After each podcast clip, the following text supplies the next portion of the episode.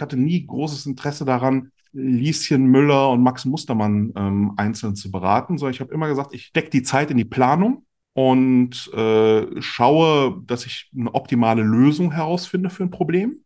Und wenn ich das einmal gemacht habe, dann skaliere ich lieber die Lösung. Also wenn jetzt heute ein Apotheker kommt und wir machen einen riesen Aufwand, um für ihn die beste Lösung halt eben zu finden, morgen kommt ein Bäcker und am Ende der Woche kommt ein Dachdecker, dann ist das einfach nicht effektiv. Also stecken wir die ganze Zeit und Energie in die erste Lösung und wenn wir die haben, dann schauen wir, ist das vielleicht eine Zielgruppe, ist das vielleicht ein Bereich, der sich lohnt und dann skalieren wir das Thema.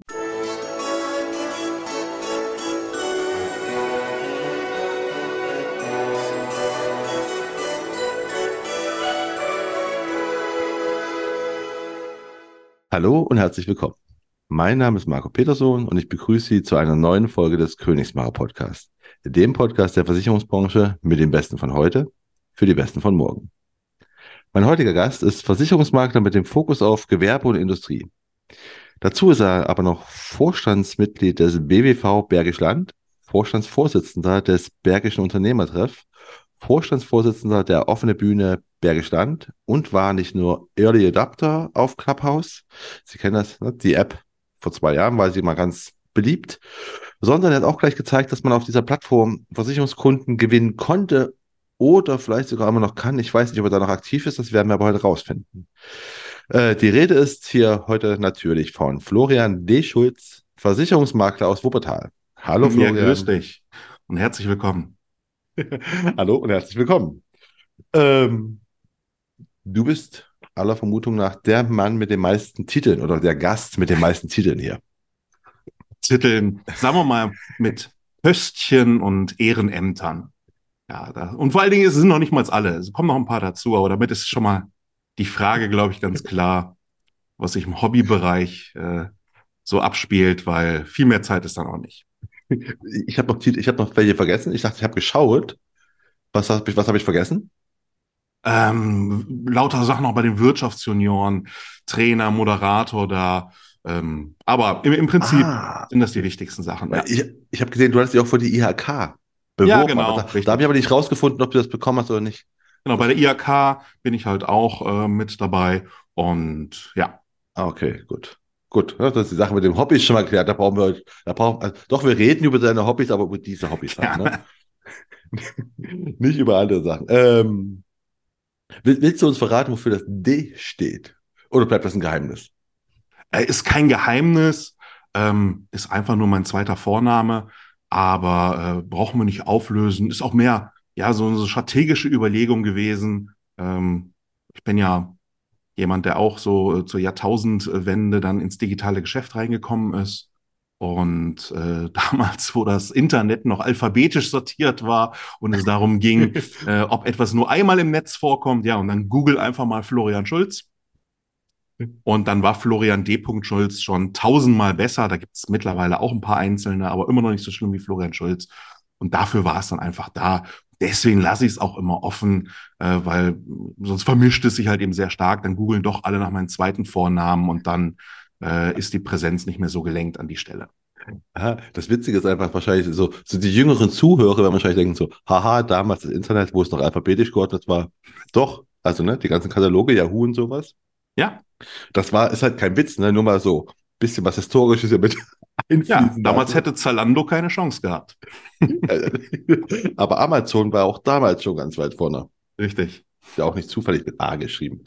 Ähm, ja, aber wie gesagt, wir reden heute nicht, wir reden nicht nur über das Beruf, sondern auch ein bisschen über dich. Und ja. äh, deswegen mal die erste Bitte von mir an dich. Stell dich selbst mal bitte vor mit drei Hashtags und erkläre, warum du die gewählt hast. Ja, meine drei Hashtags sind Sach macht Krach, Hashtag strategischer Chancennetzwerker und Hashtag Trüffelschwein. Der erste ist am simpelsten zu erklären. Sach, also als quasi Sparte aus unserem Beruf, ist das, was mir am meisten Spaß macht, wo ich mich am wohlst fühle wo ich am meisten gemacht habe, was auch, da kommen wir später noch zu, einer der ersten Lektionen war, die ich gelernt habe. Und deswegen fühle ich mich einfach im Sachgeschäft äh, am wohlsten. Ich persönlich als, als Firma, hast du es ja schon gesagt, sind wir Gewerbe-Industriemakler. Da müssen wir natürlich alles abdecken. Ähm, Trüffelschwein, weil ich immer mh, hm, versuche, Produkte, Zielgruppen, Chancen halt eben zu erkennen, zielsicher dann zu verwerten. Und da das meiner Meinung nach nur im Netzwerk und auch mit einer Strategie halt eben geht, bin ich strategischer Chancennetzwerker. Und äh, Trüffelschwein sagst, immer neue Chancen. War das auch ein Grund, warum du bei Clubhouse? Du warst bei Clubhouse schon bevor alle da waren, ne? Genau, richtig. Ich war bei Clubhouse, bevor es Clubhouse gab. Nein, ich war, äh, ich war aber in der Tat, war ich dort, bevor es in Deutschland gestartet ist. Das war ja mh, hm, Januar, wo das dann durch ein paar äh, Influencer ähm, sehr gepusht wurde, wo du ja wirklich quasi ja. täglich ach, gar nicht Verdoppelung der Nutzerzahlen im deutschsprachigen Raum, sondern teilweise Verzehnfachung, Verhundertfachung hattest. Ähm, ich war aber schon ein halbes Jahr vorher dabei, als das in der USA ausgerollt wurde, einfach durch ein paar internationale Kontakte und habe da quasi genau dasselbe schon erlebt, wie das dann hochgepusht wurde und dann auch sehr schnell wieder zurückgegangen ist. Und eigentlich, als es hier dann durchgestartet ist, war es da schon fast tot. Ne, hat dann nochmal so ein bisschen, ja, durch den asiatischen und durch ein paar andere Märkte danach nochmal so einen kleinen Hype gehabt. Aber hier in Deutschland ist es jetzt ja auch mehr oder weniger erledigt. Ah, okay. Weil ich habe es mir auch, als ich habe es nur, ich war nicht da, ich habe es nur von Anfang an auch, also, das war im Sommer irgendwie 2020 ist, glaube ich. Es ist halt so im Silicon Valley, da waren ganz viele Audio-Netzwerke. Genau, genau. Und im und Januar 21 ist es dann nach Deutschland gekommen oder halt eben waren dann überhaupt deutsche Nutzer drin. Also bis dahin hatte ich bei meinen Kontakten vielleicht drei deutschsprachige dabei. Und es hat einfach in Deutschland nicht, nicht gefunkt, nicht gefunzt. Und dann im Januar ging das wirklich, äh, boah, ähm, da habe ich dann irgendwann musste ich das komplett ausmachen, weil ich dann jeden Tag äh, hunderte Mitteilungen bekommen habe, dass irgendwelche Kontakte von mir da drin sind. Aber spannend zu sehen, wie du da reingekommen bist. Weil nämlich, ich dachte mal so, ah, okay, krass, weil du warst vor, was du vorher drin warst, habe ich schon gesehen, das habe ich irgendwo auch mal gelesen. Ähm, dachte mir so, ah, jetzt weiß ich auch, wie du hingekommen bist. Hm. Und wie lange du schon da warst. Aber da, da kommen wir auch später nochmal dazu. Ähm, erstmal noch ein bisschen zu dir und äh, nach den Hashtags. Ähm, jetzt noch die Frage, was, was wärst du für ein Emoji, wenn du eins wärst? Ja, das war jetzt so die Frage. Ach, das ist, ähm, geht es darum, welches Emoji ich am häufigsten nutze, dann wäre es wahrscheinlich hier dieses äh, äh Unterarm-Bizeps-Emoji, also quasi äh, Power. Ähm, gerne mit verschiedenen Lachsmileys, aber äh, so von der Gesamtkonstellation nehme ich das Einhorn mit den Herzaugen. Einhorn, weil es auch sehr bunt ist, weil es einfach ein beklopptes Emoji ist und das charmante, herzliche ist dann halt eben einfach äh, ja durch die Herzenform. So ist das bisschen zweite in diesem Podcast. Denn Einhorn hatte, ah. der erste war der, der, der, der Guido Lehmann, der BU-Profi. Ah ja, okay, sehr schön. Er hat sich auch dafür entschieden, weil es einfach meinte, es ist schön bunt und äh, gefällt ihm. Und es wird direkt angezeigt. Ich musste ja gucken, welches Emoji mir gefällt und es wird halt als erstes angezeigt. Ach so, ah, okay. Ja. Also es gibt einfach so zwei Möglichkeiten immer, wenn ich frage nach Emojis. Die einen sagen, äh, ich, ich scrolle durch, was nutze ich häufig, was du ja auch kurz gemacht hast. Und andere sagen, ich frage einfach immer äh, Partnerin, Partner, Kollegen, welches Emoji bin ich? Okay. Die zwei Optionen. Ja, ähm, gut, aber von Emoji kommen wir jetzt mal zu so vier Kurzfragen. Entweder oder, wo du sagst, was und warum. Die erste ist Jeans oder Jogginghose? Jogginghose. Ja, also jetzt äh, natürlich äh, nicht draußen beim Kunden, äh, da ich aber sehr viel ja digital äh, mache oder auch ähm, ja auch, auch bei uns im Büro haben wir einen sehr leiseren Kleidungsstil. Also solange wir keinen Kundenverkehr haben, kann jeder da eigentlich machen, was er will. Deswegen die Jogginghose, klar, wenn es dann rausgeht, dann die Jeans. Also auf gar keinen Fall die Anzugshose. Ähm, auf gar keinen Fall. Ähm, ist, eigentlich ist es sogar eine Kombination, weil ähm, ich mache ja sehr viel auf dem Fahrrad und äh, also auch zu Kunden fahren, zu Terminen fahren und gerade ist es ja relativ kalt. Und äh, dann ziehe ich in der Tat äh, die Jogginghose über die Jeans, einfach weil es wärmer ist oder auch hier wegen, wegen Spritzwasser, Dreck und sowas halt, um sie dann halt eben beim Kunden äh, auszuziehen und äh, ja, dann einfach dort sauber und warm anzukommen. Und, und auf, auf gar keinen Fall Anzughose. Weil Genau. das fällt aus. Ist einfach nicht meins. Ähm, ich war, ähm, ich bin ja seit 99 dabei und äh, abgesehen von den allerersten Sachen, wo man ja so ein bisschen fremdbestimmt ist, ähm, habe ich sofort als erstes die Krawatte abgelegt und habe gesagt, äh, eine Hundeleine brauche ich nicht. Und nach und nach äh, ist dann alles andere, was anzugsmäßig, äh, klischeemäßig damals in der Branche üblich war, dem gewichen. Und deswegen einen Anzug trage ich bei Hochzeiten, äh, Trauerfall und bei einer Gala, aber nicht im Job. Ja, okay. Du bist wahrscheinlich auch bei, bei äh, Unternehmen, wenn du einfach so, du bist wahrscheinlich auch besser angesehen, als wenn du da gelackt mit einem Anzug ankommst, ne? Es kommt immer darauf an, welche Art von Unternehmen. Das ist ja auch das, wenn wir später über Zielgruppe Ah, okay. und so sprechen. Da muss man schon ein bisschen differenzieren. Aber ähm, selbst diejenigen, die vielleicht den Anzug erwarten, also ich sage jetzt einfach mal Ärzte, Architekten, ähm, auch ein gewisses anderes äh, sogenannter Geldadel, ähm, wenn man es erklärt und äh, rüberkommt, ich, ich bin einfach nicht der Anzugtyp und äh, ich würde mich verstellen und das wollen sie dann doch nicht. Ja. Äh, dann das zweite ist Maus oder Elefant? Elefant. Allein schon wegen der größeren Ähnlichkeit. Also mit einer kleinen Maus könnte ich mich jetzt nicht groß identifizieren. Und auch wahrscheinlich äh, Elefant, weil halt, ne, ich habe Wuppertal fällt einem ja halt sofort der Elefant. Also mir Stimmt, zumindest. ne? stimmt. Ja, ich hast recht. äh, Das wäre der noch nähere Bezug. Ich bin, ja, ich gucke gerade hier raus, sogar so relativ auf der Höhe, wo dieser äh, äh, Tuffy-Sprung, ich, ich weiß gar nicht, ob das jeder weiß, also ähm, Tuffy, der Elefant, der aus der Schwebebahn gesprungen ist, vor boah, 70 Jahren oder so. Und äh, genau, das, das war hier in Wuppertal, sogar genau in der Region, wo ich jetzt gerade hier bin. Und gehört einfach mit dazu, Ja. zu Wuppertal. Voll das Historische, was die, was, was die jüngere Generation hier lernt. Erstmal lernen sie einfach, dass äh, das Internet früher alphabetisch geordnet war, die Suchmaschinen. Und jetzt einfach noch, dass im Wuppertal in einer Schwebebahn ein Elefant war und rausgesprungen ist oder raus, rausgefallen ist. Und das Ja. beides keine Witze, das ist wirklich passiert, ne? Also, Ja, also äh, man, man weiß nicht genau, ob gesprungen, gefallen. Äh, Es gibt ja die verschiedensten Stories, äh, weil damals einfach, es gibt ja auch immer dieses Foto äh, oder dieses Bild, was zeigt, aber man muss sagen, als es dann wirklich so war, war dann doch keiner da. Es gibt dann nur Fotos, wie er da unten im Wasser ist. Ähm, ja, gehört einfach mit hier zur Stadt. Ist auch überall in der, in der Stadt Präsenz, hier mit Skulpturen und mit Geschichten. Gehört einfach mit dazu. Wir hatten ja sogar, ich, ich weiß nicht, ob du das weißt, äh, ein Milchwerk hier, wo dann äh, die Milch Tuffy extra hieß.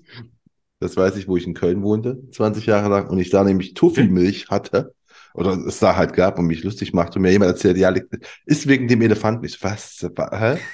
Macht's nicht besser. Ja, ganz genau, macht nicht besser. Weißt du, wenn du aus, aus Leipzig kommst, dann erzählt jemand so, diese Milch hier heißt Tuffy wegen dem Elefanten, denkst du, hä? Und dann, dann kommst du auf die Geschichte, denkst du, krass, das hat so ein Elefant mal Hochbahn gefahren. Also wenn du damit aufwachst, äh, aufwächst, äh, kein Thema, dann wunderst du dich, dass andere Milch halt Bubi oder Bärenmark oder sonst was heißt. Aber die Milch von hier hieß halt einfach Tuffy. Und man ist als Kind dann auch wirklich, ähm, die, die hatten dann so quasi so, so Spielangebote und so in die Tuffy-Werke gegangen, konnte als Kind sich das Werk anschauen und dort Sachen verkosten und äh, spielen. Und ja, das war wirklich so Naherholung, das alte Tuffy-Werk. Aber genau, aber, die, aber irgendwann ist die Milch nämlich nicht mehr da gewesen. Also es, es wurde eingestellt, oder? ist aufgekauft worden und dann ist die Marke nicht mehr gepflegt worden.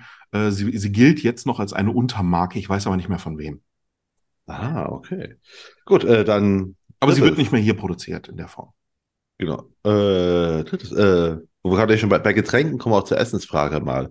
Pizza oder Pasta? Oh, wenn ich mich da entscheiden muss, dann Pasta. Also sind ja beides jetzt nicht die gesündesten, aber dennoch sehr, sehr leckere Varianten und passt einfach, äh, weil äh, also wir lieben einfach Italien, sind da eigentlich ständig, also mindestens jährlich und äh, insbesondere Rom, da dann sogar auch einmal im Jahr, auch gerne mal länger, auch mal für ein paar Wochen. Und deswegen ist da die Entscheidung Pasta oder Pizza, wobei es da natürlich viel, viel mehr gibt als diese beiden Klischee-Italien-Gerichte und vor allem auch gesündere Sachen. Äh, ist eine tägliche Entscheidung. Wenn ich mich wirklich nur zwischen den beiden entscheiden müsste, dann alleine, weil es auch mehr Variationen gibt, noch mal mehr Geschmäcker und es noch mal mehr gefällt, dann die Pasta. Du bist, bist manchmal auch mehrere Wochen in Italien. Ja. Auch, ähm, auch also jetzt nicht gerade, äh, wenn Pandemie ist. Hm, gut. Äh, ja. Aber sonst versuchen wir das. Also ist so eigentlich unser Lieblingsland. Aber du hast vorhin schon erzählt, du bist auch digital. Dann arbeitest du aber auch von Italien aus oder ist das voll Urlaub? Ähm, nee, das eher nicht. Das ist dann wirklich Urlaub. Also ich gucke dann, dass ich schon immer was mitnehme und auch an jedem Ort ähm, arbeiten kann und das auch mache. Aber ich bin jetzt nicht so, wir haben ja so ein paar Kollegen, die zum Beispiel nach Spanien oder so ausgewandert sind. Ähm, das nicht. Äh, dazu ist dann meine Frau auch einfach zu ortsgebunden und ich hier auch, was, was, was Familie, Netzwerk, Freunde halt eben betrifft. Ähm, und dann muss ich sagen, also abgesehen von Rom gibt es jetzt auch nicht so viele Orte, wo ich mich sehr lange aufhalte, außer halt hier zu Hause in Wuppertal. Und äh, dann, dann bin ich eher untriebig und dann geht's weiter. Also lieber dann drei Wochen Italien, verschiedene Städte oder Spanien. Äh, aber wenn in einer Stadt halt länger, dann gerne Rom. Oder Wuppertal, wie man häufig in, in einem Satz nennt. ich glaube, das dürfte in diesem Podcast das allererste Mal überhaupt sein. ähm, ja, das äh, letzte ist etwas äh, Drama oder Comedy. Äh, dann Comedy. Ähm, ja, ist ja bei mir einfach naheliegend, wegen, du hattest es ja schon am Anfang gesagt, der ähm, Moderation, dem Vorsitz äh, der offenen Bühne das hat halt im weitesten Sinne auch oft mit Comedy zu tun. Zumindest wird da auch häufiger Comedy aufgeführt. Und äh, ja, deswegen habe ich das. Dazu kommt, äh, das Leben ist ja schon Drama genug. Ähm, dann lieber noch ein bisschen Comedy, um es erträglicher zu machen. Okay, weil genau was du sagst, deswegen habe ich auch die Frage gestellt, weil nämlich äh, genau, weil du ja quasi eine Bühne betreust, so die Bretter, die die Welt bedeuten. Da ist mir eine Frage immer so eine Drama- oder Comedy-Frage. Hm. Ähm, hätte ja sein können, dass du sagst, okay, du bist schon. Warum bist du an der offenen Bühne? Ach, das, da wären wir jetzt schon mitten im Lebenslauf. Ähm, ich versuche es mal ganz kurz. Ähm, damals sollte ein Theater geschlossen werden. Wir haben Benefizveranstaltungen organisiert, dann auch über die Wirtschaftsjunioren. Das hat sich sehr schnell verselbstständigt, wurde sehr erfolgreich auch, äh, losgelöst auch von dieser einen Bühne. Und ist jetzt 2009, also bald 14 Jahre her. Und deswegen organisieren wir dort halt Auftrittsmöglichkeiten für jegliche Form von Kleinkunst, wo Comedy dazu gehört, aber viele andere Arten auch. Und wie das halt so ist, äh, als es damals hieß dann, äh, ja, ähm, wer leitet das Ganze denn? Dann war ich bei drei nicht auf dem Baum. Und zack, hatte ich ein weiteres, wie du am Anfang gesagt hast, ein weiteres Amt oder einen weiteren Posten, äh, einfach Management bei Corner. Ah, okay. Aber du bist also, also äh, du stehst aber selbst auf der Bühne auch oder bist du wirklich nur Manager? Ja, das kam dann auch direkt dazu. Ähm, das war dann direkt die allererste Show. Wir dachten eigentlich, äh, wir organisieren einfach nur diese äh, Bühnenshow und äh, dann, dann läuft das. Und kurz bevor die Show dann beginnt, äh, begann, äh, war dann die Frage, ja, hm, wer moderiert das denn hier? Und äh, da sagten wir, ja, dann moderiert ihr Künstler das halt untereinander, wo wir dann ganz schnell darüber aufgeklärt wurden, dass das nicht ginge, weil ja dann quasi ein Künstler äh, mehr Fokus hätte oder mehr Aufmerksamkeit als seine anderen Kollegen. Und äh, das müsste halt im wahrsten Sinne des Wortes moderiert werden. Also auch wenn mal was schief geht oder aber auch wenn es gut geht, dass dann halt eben nicht ein Künstler sich dort selber halt eben ins Licht äh, setzt, sondern dann halt eben einfach den roten Teppich für den nächsten Künstler ausrollt. Und dann war halt einfach die Frage, wer, wer ist denn hier der Chef? Das war dann ja ich. Und so bin ich dann Moderator geworden. Ja, so bist, so bist du auf die Bretter, die die Welt bedeuten, gekommen. War, war das dein Ziel schon als Kind? Nee, Oder überhaupt nicht. nicht. okay. Also, war, also es war zwar nicht das erste Mal, dass ich auf den Bühnenbrettern war, also ich habe da sogar noch relativ viel anderes gemacht, also das, das, was man so halt machen kann im Schulischen, ne? Ähm, Theater AG, Kabarett AG, so etwas halt, aber ähm, als, als Kind war ich da komplett von entfernt und äh, wollte äh, ganz was anderes werden. Und was wolltest du dann werden? Versicherungsmakler vermute ich nicht, Versicherungsmensch. Ich glaube, da wusste ich gar nicht, was das ist. Äh, Versicherungsmensch, hatte ich noch so einen gewissen Bezug. Ein Onkel äh, hat bei einer Versicherung gearbeitet und äh, sonst waren auch mehrere in der Familie in der Sozialversicherung tätig. Äh, aber äh, in der Tat aber doch kaufmännisch. Also es ist ja als, als Kind machst du ja keine Unterscheidung. Es gibt ja nicht für dich den Versicherungskaufmann, den Einzelhandelskaufmann, den Großgewehr, äh, Großeinzel, ich krieg's nicht alle zusammen, aber du weißt, was ich meine. Ja. Diese ganzen Kaufmanns- und Kauffrau-Unterteilung, sondern das war einfach Handeln. Also so, so eine kindliche Vorstellung, Mischung aus Bazar und Dagobert Duck. Also einfach An- und Verkauf. Und okay, dann vom An- und Verkauf bist du in die Versicherungsbranche gekommen. Genau. Wie? Was, was ist passiert? Prinzip, also das hörte sich vorhin ja auch relativ viel an hier mit den ganzen Ehrenamtssachen und so. Ich, ich habe immer drei Sachen, die mich interessiert haben. Ähm, das war halt immer das Kaufmännische, schon als Kind, äh, Flohmärkte, so etwas, aber auch später als Teenie habe ich damit schon relativ professionell mir mein Taschengeld verdient, indem ich, bei uns ist ein Computerspielegeschäft pleite gegangen. Und ich habe mir äh, Geld zusammengeliehen, dann quasi seine Spiele aufzukaufen, um mich damit auf den Flohmarkt zu stellen. Und das war einfach, damit habe ich halt mein Taschengeld verdient oder dann halt wirklich erheblich aufgebessert. Und das war halt dieses Kaufmännische. Habe ich dann auch schon ein kleines Gewerbe direkt angemeldet gehabt, als es direkt möglich war und vorher halt eben, als ich noch minderjährig war, halt eben über die Familie äh, das Gewerbe da halt angemeldet. Und deswegen war das, also das Kaufmännische das eine, IT, Computer das andere. Ähm, und ja, ich wollte dann eigentlich Wirtschaftswissenschaften halt studieren, weil man das ja so macht. Also BWL, VWL, ach, da machst du die Kombination Wirtschaftswissenschaften, weil auch ein großer Lehrstuhl hier äh, oder halt von der Uni in Wuppertal ist. Und bin darüber dann äh, in der Versicherungsbranche gelandet, weil dort jemand für die IT gesucht wurde, für einen Hintergrund. Einen Strukturvertrieb äh, wurde jemand gesucht, der Programmierung macht, äh, Abrechnung im Hintergrund. Äh, wir reden hier über Ende der 90er. Also äh, da war Digitalisierung noch äh, Excel. Und äh, das musste halt alles gepflegt werden, programmiert oder geschrieben werden. Und das habe ich dann halt gemacht im Versicherungsbereich. Okay, aber von, von, von quasi vom, vom Hintergrund, also aus, aus dem Serverraum. Genau, Na- erstmal, äh, und das äh, ist auch etwas, was ich hervorragend finde, äh, vor allen Dingen, weil es wie gesagt Strukturvertrieb war.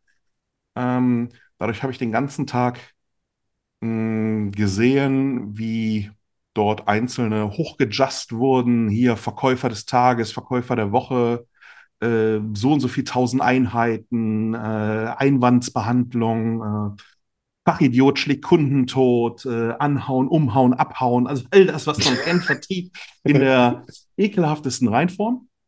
Ähm, und dann irgendwann abends, äh, wenn alle dann weg waren, außer den Landesdirektoren und Chefs, äh, durfte ich dann das Faxgerät, das war damals Digitalisierung, anmachen. Und dann kamen die ganzen Stornomitteilungen, die ich dann auch später dann aufnehmen musste, verwerten musste, schnell einen Report halt eben schreiben und dann halt eben sagen, hier, der hat zwar da 3000 Einheiten eingereicht, aber davon sind 2900 auch Storno und äh, ja, dann wurden ganz schnell diejenigen, die vorhin vielleicht mit dem Schlüssel vom Ferrari vom Hof äh, geschickt wurden, auch ganz schnell wieder zurückgepfiffen.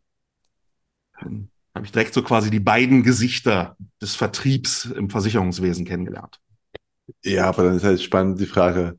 Äh, Du, du hast jetzt, aber du hast, du hast zwei, zwei Seiten des Versicherungsvertriebs gesehen, aber beide sind nicht schön.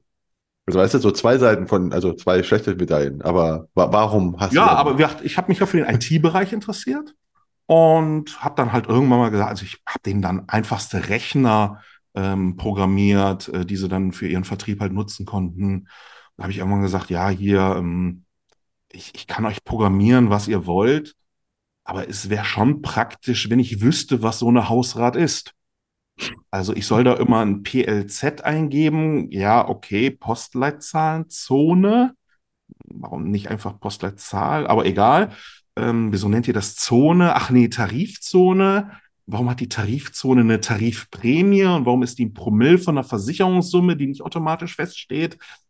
Es ist alles sehr, sehr verwirrend. Ähm, kann ich da mal so ein bisschen was drüber lernen, dass ich einfach weiß, was ich hier programmiere? Und dann haben die gesagt, ja klar, wir haben ja hier diese tollen Schulungen für unsere Vertriebsmitarbeiter, ähm, alles über die Hausrat, alles über die Haftpflicht, äh, wobei ich zugeben muss, die hatten die meisten Schulungen eher zu LVKV, weil da ja die Provisionen auch waren. Und äh, habe mir das dann halt immer alles reingezogen, fand das sehr simpel, habe dadurch dann halt eben viel besser programmieren können. Weil ich dann, dieses Beispiel mit der Hausrat, die, wir haben da vorher halt Tarifhefte gewälzt und ich habe dann gesagt, Leute, wenn das so ist, dass wir eine Mindestversicherungssumme je Quadratmeter haben in Euro ähm, und das Ganze dann mit einem Promillesatz in der Tarifzone multipliziert wird und dann da noch eine Steuer drauf kommt und dann noch irgendwelche Zuschläge, dann mache ich daraus einfach eine Formel. Quadratmeter mal x gleich Beitrag. Und das war dann halt für die Region, kann ich mich noch äh, dran erinnern, wir waren jetzt dann frisch in der Eurozeit, äh, waren das irgendwie 97 Cent. Da habe ich gesagt, ja, dann machen wir doch raus eine Werbung, eine Marketingaktion, hier selbstbefüllende äh, Excels und so etwas und äh, Bögen, die draußen ausgefüllt werden. Einfach Hausrat pro Quadratmeter ein Euro im Jahr. Fertig. Ja. Das waren dann die ersten Schritte im Versicherungswesen. Hast also nicht nur programmiert, du hast auch gleich deren Marketing noch mit. Ja, das war aber von Anfang an auch das, ich, ich habe nie, das ist auch nach wie vor so, ich hatte nie großes Interesse daran, jetzt äh, Lieschen Müller und Max Mustermann ähm, einzeln zu beraten, sondern ich habe immer gesagt, ich ähm, stecke die Zeit in die Planung und äh, schaue, dass ich eine optimale Lösung herausfinde für ein Problem. Und wenn ich das einmal gemacht habe, dann skaliere ich lieber die Lösung. Also, wenn jetzt heute ein Apotheker kommt und wir machen einen riesen Aufwand, um für ihn die beste Lösung halt eben zu finden, morgen kommt ein Bäcker und am Ende der Woche kommt ein Dachdecker, dann ist das einfach nicht effektiv. Also stecken wir die ganze Zeit und Energie in die erste Lösung und wenn wir die haben, dann schauen wir, ist das vielleicht eine Zielgruppe, ist das vielleicht ein Bereich, der sich lohnt und dann skalieren wir das Thema. Wenn wir einmal die Lösung haben, wie mit der Hausrat halt. Wir haben jetzt einmal richtig äh, Zeit investiert, äh, um da was Vernünftiges rauszumachen. Jetzt machen wir eine, nicht nur Vertrieb, sondern eine grundsätzliche Aktion. Schauen, ob das was wird. Muss sich ja auch am Ende lohnen, ähm, was dort einfach so an Feedback halt eben kommt. Und wenn das funktioniert, dann machen wir da heute was Größeres raus. Ah, also kommen deine Zielgruppen quasi zu dir, also die ist, ich bin ja vor allen Dingen spezialisiert auf Rahmen- und Gruppenverträge.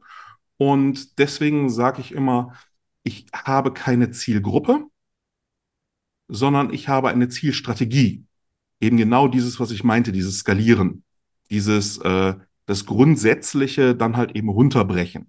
Ich, ich, ich vermittle nicht eine Hausrat, sondern ich erarbeite ein Konzept zur Vermittlung von Hausrat und das können dann meine Leute oder halt eben auch andere werde manchmal auch von Maklern beauftragt oder äh, äh, damals dann halt eben von Vertrieben, ähm, können das dann übernehmen oder mich damit halt beauftragen.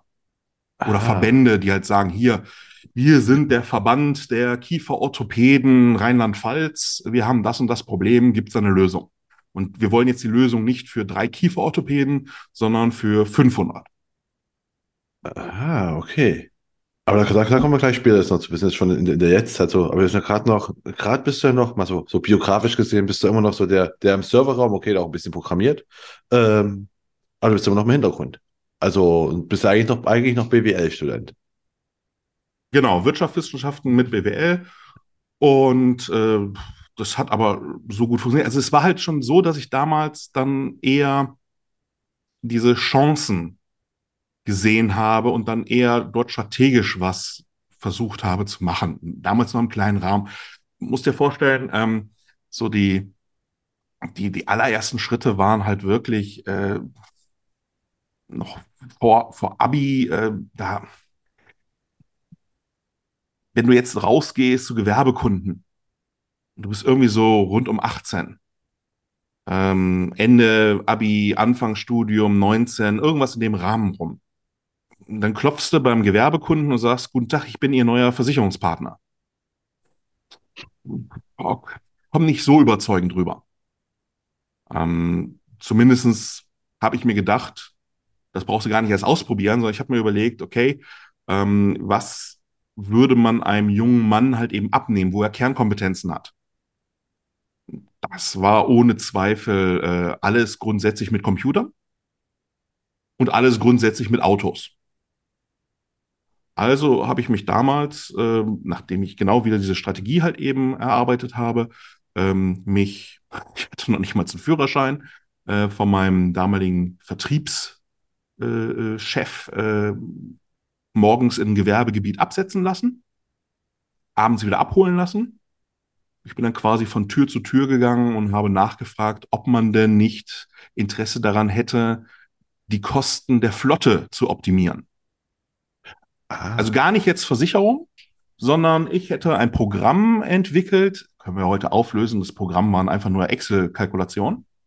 Äh, ich hätte ein Programm entwickelt, das eine Flotte optimiert. Also zum Beispiel schaut, welche SF-Klassen, später hat sich das alles ein bisschen erübrigt. Profis werden jetzt sagen, ja, Momentchen mal, äh, da, da gibt, das gibt es doch schon immer, ja, aber halt noch nicht für alle. Und ich habe halt einfach gemerkt, äh, wir haben ganz oft falsche Schadensfreiheitseinstufungen oder dann habe ich dort berechnen lassen, ähm, ob sich ein Schadensrückkauf lohnt. Also so quasi gar nicht die Versicherung wechseln, sondern die bestehende Flotte optimieren. Und mein Einstieg war halt, dass ich gesagt habe, ähm, das ist übrigens für Sie ganz unverbindlich. Ähm, nur wenn ich hier eine Ersparnis realisiere, dann bekomme ich davon ja ein Drittel, die Hälfte vom ersten Jahr. Und wenn ich keine Ersparnis generiere, müssen Sie auch nicht zahlen.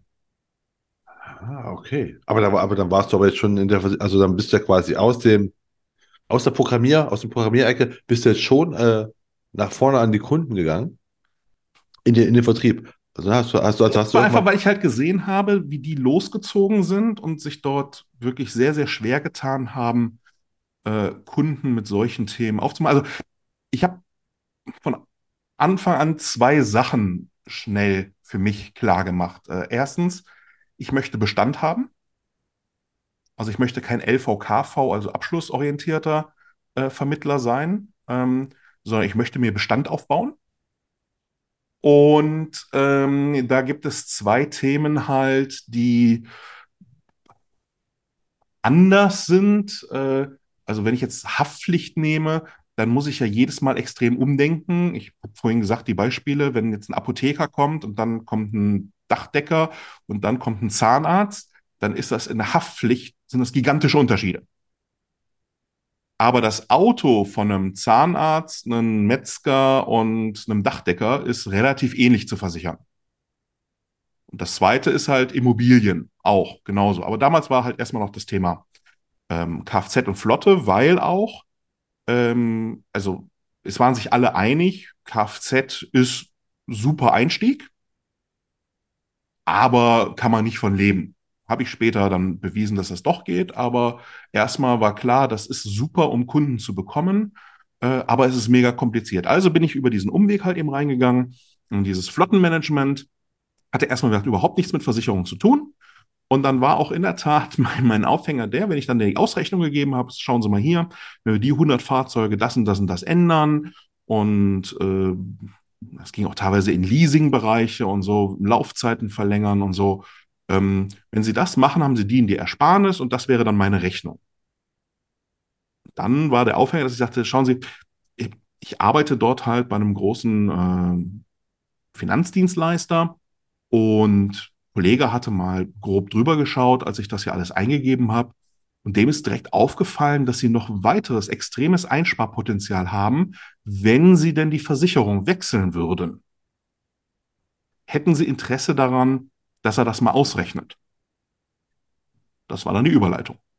Ah, okay. Das habe ich aber, dann aber auch mit einem Kollegen zusammen gemacht, weil ich einfach davon ausging, dass man mir das als äh, ja, jungen Mann nicht fachlich abnimmt, Ach ich habe das alles im Hintergrund gemacht. Das war quasi, wenn du so willst, eine Art Strohmann. ähm, weiß ich noch, Dr. B Ähm, Mitte 50, weißes Haar, immer Anzug, Krawatte. Also ich war der junge ITler äh, und er war halt eben der Versicherungsprofi. War gar nicht so, dass er das unbedingt war, aber er war das, was die Leute haben wollten. Und dann hat er denen dort meine Angebote präsentiert, abgeschlossen und wir haben es uns dann geteilt. Ah, okay. Da bist du, äh, äh, spannender Einstieg. Aber hast du dann noch, du hast weiterhin dein Studium gemacht oder hast du irgendwann gesagt, so, okay, ich mache jetzt mal. Ich habe das Studium weitergemacht, habe dann aber einfach gemerkt, dass ähm, ich das Studium nicht brauche. Nee. Ähm, es war eh, also auch das Wirtschaftswissenschaftsstudium war schon ein Notstudium. Ähm, einfach aus, ja, äh, war hier in der Nähe, wollte eigentlich was ganz anderes studieren. Ähm, dann, das ist nämlich der dritte Bereich eben, das, das Kulturelle. Ich wollte eigentlich mehr in, im Bereich Filmproduktion halt eben gehen. Da war ich halt eben noch stark engagiert. Das sind dann auch die drei Themen, also quasi das, das, das Kaufmännische, das äh, äh Kulturelle. Ja, und äh, ja, bin dann aber ähm, da hängen geblieben. Das Blöde war, es war ein Vertrieb, der war jetzt nicht auf Bestand ausgerichtet. Das war schon ein Vertrieb, der wirklich eigentlich auf äh, Provisionen aus war. Und vor allen Dingen auch Multilevel, sprich also auch mit Mitarbeitern. Ich habe das dann auch alles ausprobiert. Also ich habe dann Mitarbeiter akquiriert, da das waren halt eben Studienkollegen und so, was man halt so macht, ne? Äh, Kontakte durchgehen, äh, Werbeanzeigen und habe da das gemacht, habe dann aber auch sehr schnell gemerkt, dass ich da nicht in dieses System reinpasse von diesem Vertrieb. Und als ich dann da welche rausgelöst haben und gesagt haben, wir gehen hier raus aus dem Vertrieb und werden natürlich der größte Online-Makler Deutschlands, was könnte es anders sein? Ähm, dann bin ich da halt eben mitgegangen und wollte da dann vor allen Dingen das Gewerbegeschäft machen. Der Plan war schon nicht so gut geklappt, weil die, die Zielvorstellungen komplett anders waren. Aber immerhin war dann schon mal, was ich mache, halt eben klar. Und dann musste ich es später halt eben nur noch mal komplett neu ohne diese Geschäftspartner halt eben aufbauen. Aber hast du jetzt auch noch eine, Ausbildung gemacht zum Versicherungsmakler äh, oder wie war das damals? Bis da, also bis dahin hatten wir ja noch äh, S27 war ja dann ja. hier ähm, äh, die Pflicht, einen Abschluss zu haben. Und bis dahin war ich jetzt die ganze Zeit quasi abschlusslos. Also mhm. würde man sagen, quasi Quereinsteiger. Ähm, habe aber währenddessen dann äh, den erstmal den Versicherungsfachmann nachgemacht. Ähm, ja, das wäre schon eine Story für sich selbst, äh, wie der gemacht wurde. Deswegen habe ich da ja auch nicht so den größten Respekt vor, vor diesem Abschluss. Ähm, habe dann aber auch schnell gemerkt, also um mich rum alle im Vertrieb, da, da war nichts mit Ausbildung. Da war das, wie gesagt, der häufigste Spruch war, Fachidiot schlägt Kunden tot, lern mal nicht zu viel, dann kannst du nicht mehr verkaufen. Ähm, ich habe dann auch für mich schnell entschieden, nee, ähm, das ist bei mir anders. Ich habe mich dann sehr stark weitergebildet, sehr stark ausgetauscht, Mentoren genutzt, dementsprechend dann auch komplett die eigene Firma halt eben aufgebaut und dann halt eben auch sehr schnell den Fachwirt direkt gemacht. Wo du gerade von Mentoren sprichst, wer, wer waren da so deine, deine, deine wichtigsten Mentoren? Weil du hast vorhin auch schon mal gesagt, so, äh, das hast du gelernt? Ich glaube, äh, das Gewerbe, was war es? Gewerbe, nee, was, was macht, Sach macht Krach. Genau. Hast du gemeint, das hast, das hast du gelernt von dem Mentor. Ja, das war, ähm, in diesem Vertrieb war das halt so, dass da schon, ähm, der, die meisten waren da halt eben doch schon deutlich älter. Und äh, dann immer, ach, Florian, du bist so jung, du kannst dir jetzt alles hier aufbauen. Wenn ich noch mal so jung wäre wie du, ich würde von Anfang an auf Bestand setzen. Jedes Jahr immer LV, KV, Finanzierung, alles neu vermitteln. Ich hätte mir mal einen Bestand aufbauen sollen. Wenn du das irgendwann zum zehnten Mal hörst, dann beschäftigst du dich halt damit. Und dann habe ich das halt umgesetzt. Und was Mentoren betrifft, ich habe halt direkt mir ein Netzwerk aufgebaut außerhalb dieses Vertriebes, gerade auch um alles, was ich dort halt gehört und gelernt habe, zu hinterfragen. Ich weiß nicht, ob du noch Experten.de kennst vom Winterling. Ja. So, das war damals alles noch ein bisschen anders und daraus sind ja dann später Maklerforum, ganz später dann IGVM, solche Sachen halt entstanden. Und da habe ich halt einfach ein paar Kollegen kennengelernt. Ähm, teilweise besteht der Kontakt immer noch, teilweise, ich meine, wir reden hier über Sachen, die 20 Jahre her sind, leben die Kollegen nicht mehr. Aber ein paar haben mich da so ein bisschen unter ihre Fittiche genommen und geholfen und ja, das ist einfach hängen geblieben. Allein hier, nur noch Michael Döring kennst, ähm, war mir ein großes Vorbild. Äh, da habe ich dann auch dieses Jahr, dass ich dann erstmal firmierte als Finanzmakler F. Schulz und Team, weil er halt eben als Finanzmakler M. Döring äh, damals firmierte. Und das hatte ich dann quasi so, ja, auch als Anerkennung, beziehungsweise einfach, weil ich halt zu ihm aufgeschaut habe, übernommen.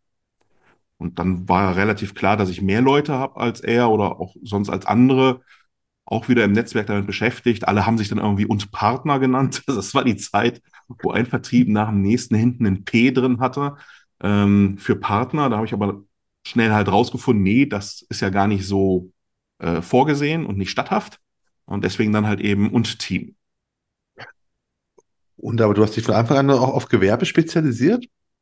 Aber ich habe mich von Anfang ja. an vor allen Dingen auf, Sa also muss immer unterscheiden zwischen was ich halt eben gemacht habe und was ich als Firma mit meinen Leuten gemacht habe. Das Ziel von mir ist es, gar nicht wieder selber mehr äh, groß zu beraten oder zu machen. Und das habe ich halt auch schon immer gemacht. Deswegen war es nicht das Ziel, dass ich jetzt quasi selber mir Kunden suche, sondern dass ich mit meinen Leuten zusammen für die jeweils eine Nische, eine Zielgruppe, einen Bereich entdecke, aufbaue, den sie dann quasi innerhalb meiner Firma bedienen können. So habe ich quasi verschiedene Mitarbeiter für verschiedene Zielgruppen und Bereiche. Und ich kümmere mich um den strategischen Überbau.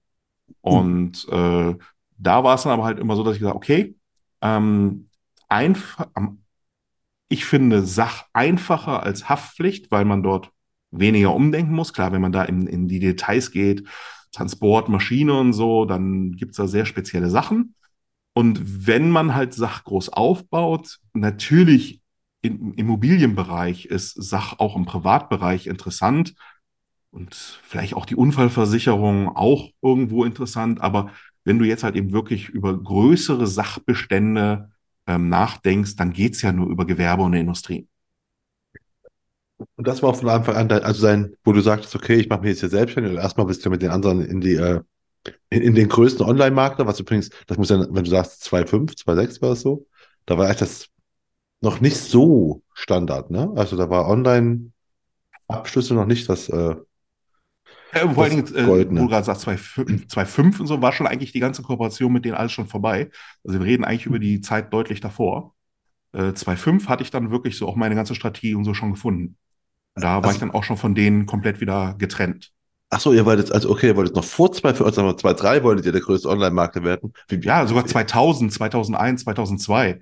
Deswegen, ich, ich sagte ja, das, das, Alpha, das äh, Internet war alphabetisch sortiert und dementsprechend, äh, ich werde ihn nicht nennen, aber der Firmenname bestand vor allen Dingen aus Einsen und A's. Ah, aber okay, aber hat das denn funktioniert? Also hätte das denn damals, ich, ich, ich bin gerade noch am, ich denke mir so, okay, wenn es Anfang Also ich habe später dann ähm, welche kennengelernt, äh, die vorhatten, ähm, weil man tauscht sich ja dann viel aus, ähm, die vorhatten ein rund um die Uhr Tarifüberprüfungsseite zu programmieren, die den Kunden 24-7 quasi die Verträge deckt. Habe ich kennengelernt. Und das war der Punkt auch für mich, wo ich gemerkt habe, dass die Strategie von dem Schiff, auf dem ich unterwegs war, keinerlei Chance hat. Also ähm, deren Idee war so weit ausgereifter, besser ähm, und hat sich ja auch sehr durchgesetzt. Ähm, das, was die davor hatten, das war, die haben sich das auf die Fahne geschrieben, die haben das vorbereitet, die haben dafür Kapital eingesammelt, so wie es jetzt auch immer diese Fintechs und sowas halt eben gibt. Aber es waren eigentlich die falschen Protagonisten für dieses Projekt weil die waren zum Beispiel nicht digital. Also ich fache deren Digitalisierung und äh, egal wie gut oder schlecht ich damals war, äh, das hätte nicht funktioniert. Am Ende waren das welche, die aus dem Vertrieb gekommen sind. Das haben die auch nicht mehr aus ihrem Kopf rausbekommen. Die sind bis zum Schluss so geblieben, wie sie waren und haben sich dieses Online quasi wie so ein Mäntelchen drüber gelegt. Mal erfolgreicher, mal weniger erfolgreich, aber final dann nicht besonders erfolgreich. Aber es gab schon Abschlüsse. Also es gab, es haben schon damals, wir reden ja hier ein- damals 2002, es gab schon Leute, die einfach vor 20 Jahren online abgeschlossen haben, ja? Naja, wir hatten ja damals nicht so Themen wie DSGVO und so. Ähm, und äh, im Vertrieb wird ja auch gerne mal fünfe gerade sein gelassen. Ähm, also ja, sie hatten schon einige Abschlüsse. Äh, das würde ich jetzt im Nachhinein aber ganz anders bewerten. Ah, okay. Äh, Spannend, weil ich denke mir so, was habe ich denn 2002 um die Zeit? Okay, ich habe bei Amazon so, so Bücher gekauft und habe bei eBay ein bisschen Sachen gehandelt, ne? Also, wüsste Ja. nicht, dass ich da irgendwie gro große andere Sachen als so Versicherung hätte ich mir, glaube ich, Ja, ich habe dann damals. schon damals die ersten ähm, ähm, ja, Anzeigen quasi dann über eBay und sowas geschaltet. Also das hat schon funktioniert, aber diesem, ich habe von Anfang an dann gesagt, ich mache mein Geschäft digital, sprich standortunabhängig. Ähm, es, damals gab es ja noch nicht sowas wie Zoom-Teams und sowas, äh, sondern es gab dann wirklich nach und nach alle möglichen Zwischenlösungen und Krücken. Ich weiß noch ganz am Anfang, wenn ich jemanden irgendwo anders beraten habe, dann habe ich eine PowerPoint-Präsentation, die gab es schon, PDFs gab es auch schon, auf CD gebrannt, demjenigen per Post geschickt. Dann haben wir miteinander telefoniert und ich habe ihm gesagt, wann er jeweils weiterklickt. Das war digital 2000, 2001, 2. Okay, aber das ist spannend, dass du aber gleich von Anfang an sagtest, ich tue mich digital aufstellen. Ist das schon mal, also ich meine, das ist wirklich mal außer Zeit gefallen oder de- deine Zeit weit, weit, weit voraus. Aber was die Beratung betrifft, die Abschlüsse, das war genau das, was dieser Partner halt eben vorhatte und was dann ja andere Portale gemacht haben. Da habe ich nie gearbeitet. Das heißt also auch nach wie vor äh, bin ich jetzt nicht jemand, den du online groß findest oder was bei mir abschließen kannst oder so, sondern ähm, ich habe gesagt, ich möchte digital arbeiten, aber keine digitalen Kunden haben. Hm? Das war halt die, das war damals auch dem geschuldet. Die hatten halt vor, auch digitale Kunden komplett zu werben. Und das war einfach das, auch alleine dieses, wie gesagt, heute kommen Bäcker, morgen kommen Metzger. Ähm, die, die Qualität halt eben der Anfragen war immer sehr, sehr schwankend. Ich habe immer Leads und andere Sachen dazugenommen. Habe später ja auch viel mit Bestandsaufkäufen und so gearbeitet. Und da war dann eher äh, der Bereich so, ich habe hier etwas und von dem auch über Empfehlungsmarketing und über Veredelung des Bestandes arbeite ich, aber mit persönlichem Kontakt, aber digital betreut. Also ich fahre nicht zum Kunden raus. Klar, Besichtigungen, Aufnahmen, das muss alles sein, aber halt eben nicht für Besprechungen so. Und möglichst muss der Kunde auch nicht zu mir fahren. Das wäre noch das Maximum. Wenn er unbedingt Präsenz haben will, dann kommt er zu mir. Das war mir immer wichtig, dass der Kunde zu mir quasi kommt, ähnlich Steuerberater, Rechtsanwalt, also in die Kanzlei. Äh, und nicht äh, ich halt eben dann für den Abschluss und für die normale Beratung, wo ich also nicht physisch vor Ort sein müsste, ich zu ihm hinfahre. Okay, äh, und das war auch deine, deine klare Strategie, dass du sagst, okay, ich mache mich jetzt selbstständig. Ähm, da war auch schon für dich klar, das wird alles digital sein hier. Ja, das war ja, ich habe einfach, Ich bin ja da durchs Industriegebiet äh, gelaufen, habe da ja die Kunden gehabt. Klar, da war es noch so, so eine Mischstrategie, weil wenn du dann es geschafft hast, in einem Industriegebiet auch einige Kunden halt zu bekommen, dann hat sich ja auch empfohlen, äh, da da mal eine Route hinzumachen. Ähm, habe das dann aber schnell auch an Mitarbeiter halt eben abgegeben, die dann in der Tat die Kunden da vor Ort halt eben betreuen. Also dann immer so, so wie so ein Standort dann quasi dort verwalten, aber ähm, so von Jahresgespräch über alles durchgehen und so, das dann halt eben alles äh, digital. Ob das für den Kunden heißt, äh, zur Not auch einfach nur telefonisch oder halt eben Zoom oder was auch immer, das ist bei jedem Kunden halt eben unterschiedlich aber eben nicht dieses, äh, wir kommen jetzt wegen jedem Kram halt eben raus, was ja damals noch komplett üblich war. Da, da gab es ja dann auch so welche, ähm, die gesagt haben, äh, wenn du nicht beim Kunden im Wohnzimmer, Schrägstrich Betrieb bist, ähm, dann hast du keine Chance. Nachhinein totaler Unsinn. ja, Ähm, das stimmt. Das ja. stimmt. Aber das finde ich gerade, also weil du nämlich, weißt, du hast es von Anfang an und ich denke mir so, deine, deine, deine äh, Zielgruppe war ja, also Gewerbeunternehmen, ne? Und da sagst du einfach auch schon mal so, okay, ich will einfach das digital machen. Allein auch wegen der Skalierbarkeit. Ne? Also wenn, wenn ich dann gerade irgendwas rausgefunden habe über irgendein bestimmtes Gewerbe oder da halt eben besonders gut durchgekommen bin, also sagen wir mal, für die Beispiele von vorhin, entweder bei den Kieferorthopäden, bei den Bäckern oder bei den Dachdeckern. Und ich jetzt sage, so, das ist jetzt eine neue Zielgruppe, die will ich jetzt ausrollen. Dann ist das ja relativ blöd, mich da auf eine ganz kleine Region zu konzentrieren. Also wenn ich jetzt sagen würde, ich habe jetzt alles rausgefunden, was wichtig ist für Kieferorthopäden und ich habe einen super Zugang zu denen und eine super Ansprache. Wie viele Kieferorthopäden haben wir denn hier im Bergischen? A5. Dann ist das jetzt nicht so ergiebig. Also war klar schon automatisch, ich gehe in die Nachbarorte, ich gehe noch weiter, äh, dann gehst du in die Nachbarbundesländer. Und in dem Moment, wo du so etwas zum Beispiel deutschlandweit ausbreitest, ähm, dann kannst du die auch nicht alle abklappern. Dann ist alleine schon klar, wenn, wenn alleine ein Mitarbeiter losfährt und die alle wirklich äh, ständig besucht, dann bist du nur noch im Auto und nicht mehr ähm, wirklich mit den Kernaufgaben beschäftigt. Deswegen halt eben möglichst digital. Das ist von deiner Warte aus, äh, also als das äh, für dich so quasi ökonomischer sinnvoller ist, vollkommen klar sofort. Ich dachte mir nur halt, dass damals halt auch schon, bleib jetzt bei den Kie äh, Kieferorthopäden mal einfach, dass die auch damals schon sagten, ja gut, dann äh, rede ich halt mit dem Florian telefonisch.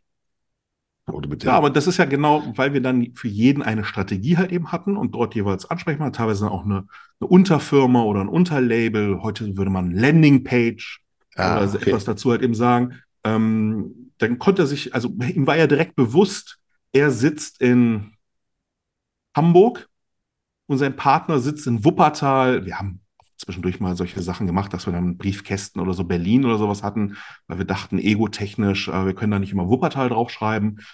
Da, da wird man aber auch von geheilt. Das war dann auch ruckzuck für mich erledigt. Äh, dieses immer in unserer Branche mehr Schein als Sein habe ich möglichst schnell versucht dann äh, abzuschaffen. Siehe Jogginghose im Büro. Und äh, ja, ähm, wenn derjenige das Gesamtkonzept halt eben nimmt und wir sagen, das, je effektiver wir sie beraten, desto mehr Zeit und Professionalität haben wir auch für sie. Und desto besser können wir speziell auf sie eingehen. Ich, ich sage den Kunden auch immer, wenn sie wollen, dass wir vorbeikommen, okay, wenn ich für sie drei Stunden Zeit habe, entweder nehmen wir uns die drei Stunden halt eben in unserer Konferenz oder ich fahre zwei Stunden hin und zurück zu ihnen, habe dann nur noch eine Stunde bei ihnen. Okay. Und das überzeugt dann die Leute. Es überzeugt zumindest die, mit denen wir weiter zusammenarbeiten wollten. Es gibt, Ah. es gab natürlich immer und gibt es auch immer noch äh, dann die Diskussion, nein, nein, äh, mein bisheriger Versicherungsmensch ist immer hier hingekommen, ich will, dass sie hier hinkommen. Ja, dann muss man halt eben gucken, ist das jetzt einfach eine Sache am Anfang oder eine Sache grundsätzlich? Und im, im Gewerbebereich arbeiten wir auch sehr viel mit äh, ähm, Beratungshonoraren. Das ist ja da anders geregelt als jetzt bei Verbrauchern. Und äh, dann sagen wir, sie, sie, sie bekommen als Kunde am Ende, was sie haben wollen. Wenn sie wollen, dass wir also zu ihnen rausfahren, dann gut, dann berechnen wir dafür halt eine Pauschale und dann bezahlen sie halt eben den Fachmenschen nur dafür, dass er im Auto ist. Das, das Interessante ist ja bei dir, finde ich, du bist zum einen extrem gut vernetzt in Wuppertal. Also ne, Ja. in der Region. Bist aber eigentlich deutschlandweit aktiv. Richtig. Deswegen mache ich dann auch gerne immer, was jetzt die A-Kunden oder so betrifft, äh, so losgelöste Tours, wenn sich das irgendwo anbietet, wo ich dann doch mal sage, okay, so alle drei Jahre sollte man sich doch physisch sehen. Ne? Es ist dann immer die, es geht ja, es geht ja immer darum, das eine zu tun, ohne das andere zu lassen, aber die Priorität auf etwas zu setzen, was halt eben besser funktioniert. Ich, ich sage ja nicht, so, ich bin digital und deswegen will ich niemals mit Ihnen in einem Raum sein und nicht mit Ihnen Angesicht zu Angesicht reden. Sondern wir versuchen einfach die Beratung so effektiv wie möglich zu machen. Aber schauen Sie mal, wo sitzen Sie? Aha, Hamburg. Hamburg bin ich locker zwei, dreimal im Jahr. Ähm, ich würde Sie jetzt einfach quasi in meinen kleinen Hamburg-Verteiler halt eben aufnehmen. Und wenn ich dann da bin oder weiß, äh, dass ich oder Mitarbeiter da sind, dann sagen wir Ihnen Bescheid. Und wenn sich das gerade anbietet, dann können wir es ja auch kombinieren. Wo du gerade vom Verteiler sprichst, hast du auch irgendwie so, so, so Marketing-Sachen? Du hast vorhin auch mal erzählt, dass du bei eBay Werbung geschalten hast, schon Ja. Anfang der äh, 2000er Jahre, wo ich mir denke, du machst ja ganz klares äh, B2B-Geschäft, ne? Also Ja. wird mal so Marketing, ne? B2B-Marketing. Ähm, denke mir so, äh, hat das, hat eBay-Werbung, jetzt bleiben wir wieder bei irgendeinem Zahntechnik, was wir vorhin irgendwie hatten. Funktioniert, also funktionierte damals schon äh, eBay-Werbung bei Gewerbekunden? Oder? Also, ähm, ja. Und dazu, wenn wir jetzt auflisten, was ich alles schon gemacht habe, dann ist da natürlich nicht nur das dabei, was funktioniert hat. Das, da kommen wir auch noch zu. Du kannst doch gerne von dem, was nicht funktioniert So, hat. also das meiste funktioniert nicht. Oder es funktioniert nicht lange. Auch wir haben über Clubhouse geredet, wir haben über andere Sachen geredet. Ähm, ganz viel hat eine Zeit oder hat, oder irgendwann musst du halt einsehen, es gibt doch effektivere oder andere Wege. Ähm, mein Job ist es, alles auszuprobieren, alles auszuloten, alles mal zu schauen, wie man das professionell halt eben auf die Schiene bringen kann. Und ob es dann am Ende gut verwertbar ist. Ich sage immer, das ist so wie beim, beim Angeln. Du musst zehnmal die Route raushauen, damit da irgendwas dran ist. Und dann hast du aber nicht da den dicken Karpfen, den du haben wolltest, dran, sondern irgendwas. Inklusive alter Stiefel äh, oder einen kleinen Hering. Wenn du also was ganz Bestimmtes haben willst, dann musst du wahrscheinlich 200 Mal die Angel raushauen. Das ist vielleicht das ist eine der wenigen produktiven Sachen, die ich damals aus dem Vertrieb halt eben gelernt habe dann von den Kollegen. Ja? So, egal was du machst, Gesetz der großen Zahl, wenn du es 2000 Mal machst, wirst du auch mehr Erfolg damit haben. Äh, Oder halt eben morgens im Gewerbegebiet absetzen lassen, abends abholen. Wenn du nur oft genug halt eben etwas, was im Prinzip funktioniert, machst, dann wird es auch funktionieren. Und so habe ich halt alles Mögliche mal ausprobiert. Und bei der Werbung, da konnte man halt auch schon verschiedene Sachen halt eben machen bei eBay. Man konnte klar natürlich in, in einem Artikel selber halt eben werben. Das war ganz schwierig im B2B-Bereich. Es gab ja auch so Kollegen, die äh, so ähm, bei, bei eBay quasi versucht haben, richtig Versicherungen zu verkaufen. Ne? So unter dem Motto, ersteigern Sie Ihre Hausrat, Ihre Kfz oder was auch immer. Und dann steht da irgendwo drin, äh, dieser Beitrag ist die Vermittlung. Äh, dann kommt noch, also äh, das war auch alles meiner Meinung nach nicht wirklich seriös. Aber was man schon machen konnte, ist, äh, gerade im B2B-Bereich, äh, Beispiel, Mitarbeiter ist auf Gastronomie spezialisiert. Bei eBay wurden die ganzen gebrauchten Großküchen verkauft. Und da dann sich reinzuschalten und dort anzeigen zu lassen, wenn Sie eine gebrauchte Großküche kaufen, denken Sie daran, dass auch der Transport abgesichert ist, äh, dass später halt eben das Ganze bei Ihnen abgesichert ist. Wir haben hier ein tolles Produkt. Das hat funktioniert. Ah, cool. Ja, klar. Ja, interessant. Und, und was hast du bei, bei, du hast ja bei Clubhouse erwähnt, wir haben vorhin schon drüber geredet. Was hast du bei Clubhouse gemacht, wenn du sagst, da war eh, da waren nur drei Deutsche da in deinen Kontakten, sonst waren es nur. Also Äh. bis, bis Januar war das einfach privat, weil ich halt über die Wirtschaftsunion, die haben ja ein internationales Netzwerk hinten dran, halt auch sehr viele internationale Kontakte habe. Und als dann Clubhouse rauskam, war das einfach perfekt, um diese freundschaftlichen Kontakte zu pflegen. Gerade in den USA. Ähm, und wir haben aber auch schon teilweise im asiatischen Raum. Ähm, also es war wirklich, es war reine Freizeitbeschäftigung. Null Business-Charakter. Also da, wo, wo Clubhouse jetzt auch wieder final gelandet ist. Bist Aber im noch da? Januar hatte das dann wieder, dadurch, dass das hier in diesen ähm, äh, Influencer-Portalen für B2B, Gründerszene, Startup-Szene halt extrem gepusht wurde, einen ganz anderen Drive bekommen. Und dann, ich kann mich noch erinnern, da war dann äh, einen Montag, wo ich den neuen Account erstellt hatte. Direkt äh, am gleichen Tag hatte ich dann z- 200 Kontakte und am Abend Frank Thelen lädt äh, zum Talk ein. Ja, gehst du mal rein. Ja, Frank Thelen mit zehn Leuten. War einfach ein super Erlebnis, da dabei gewesen zu sein. Nächsten Tag kriegst du eine Benachrichtigung, Herr Thelen hat wieder einen Raum aufgemacht. Zack, waren 400 Leute drin. Ich glaube, das war am Anfang sogar die, die Obergrenze.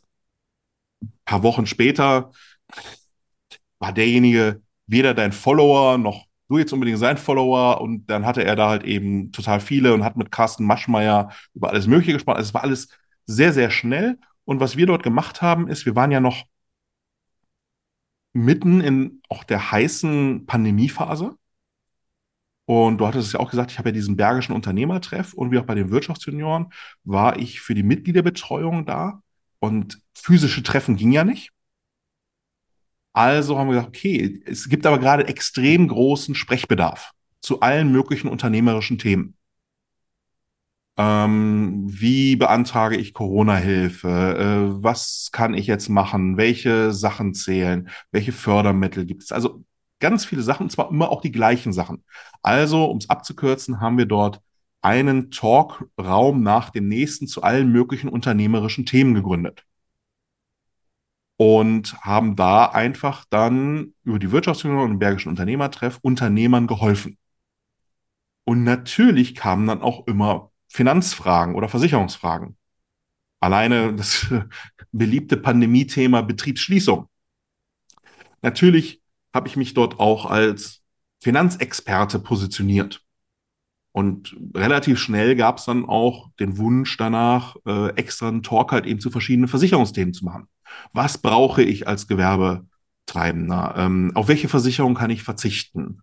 Ähm, wie suche ich mir äh, meine Absicherung aus? Welche Sch so und das hat halt sehr gut funktioniert. Nie mit der Brechstange, also nicht, äh, hallo Florian D. Schulz, ich bin Versicherungsmakler, äh, Sie hören in der nächsten Stunde, was Sie alles bei mir abschließen können. Sondern eben immer, hier ist Hilfe, hier ist Dienstleistung, bedient euch. Das ist ja das Schöne an diesen ganzen, mh, hm, ja, ähm, egal ob es jetzt Podcast oder Clubhouse oder ein Vlog oder ein Blog, äh, du, du steckst einmal Arbeit rein und kannst es ja dann skaliert verteilen. Und so war das auch, ob da in dem Raum jetzt 10 oder 200 Leute drin waren. Es war ja die gleiche Arbeit. Und es hat sich vor allen Dingen verselbstständigt durch dieses Talk-Format, dass es eben nicht wie ein Podcast ist, äh, wo jetzt vielleicht alle zuhören und sich ihre Fragen dann halt eben notieren und irgendwo im Nachgang melden, sondern die konnten dann in der App wenn die jetzt in diesem Moment eine Frage an mich oder an dich hätten, draufklicken, auf die Bühne kommen und mit einem reden. Und das hat äh, Vertrauen aufgebaut. Wir haben wir teilweise fünf Termine pro Woche halt eben gehabt und dadurch dann signifikant viele Gewerbekunden final bekommen. Aber äh, du hast vorhin schon gesagt, das äh, Clubhouse war am Anfang Hobby. Genau. Jetzt ist es das Spiel. Also zum einen die Frage, bist du, bist du noch bei Clubhouse? Nutzt du ich es bin noch? noch bei Clubhouse. Ich gucke auch regelmäßig rein. Aber äh, businesstechnisch ist es tot. Sind denn also aber zumindest für meinen Case und, und für, für viele andere, die ich kenne, es mag sicherlich welche geben. Ich kenne auch noch welche, die da unterwegs sind.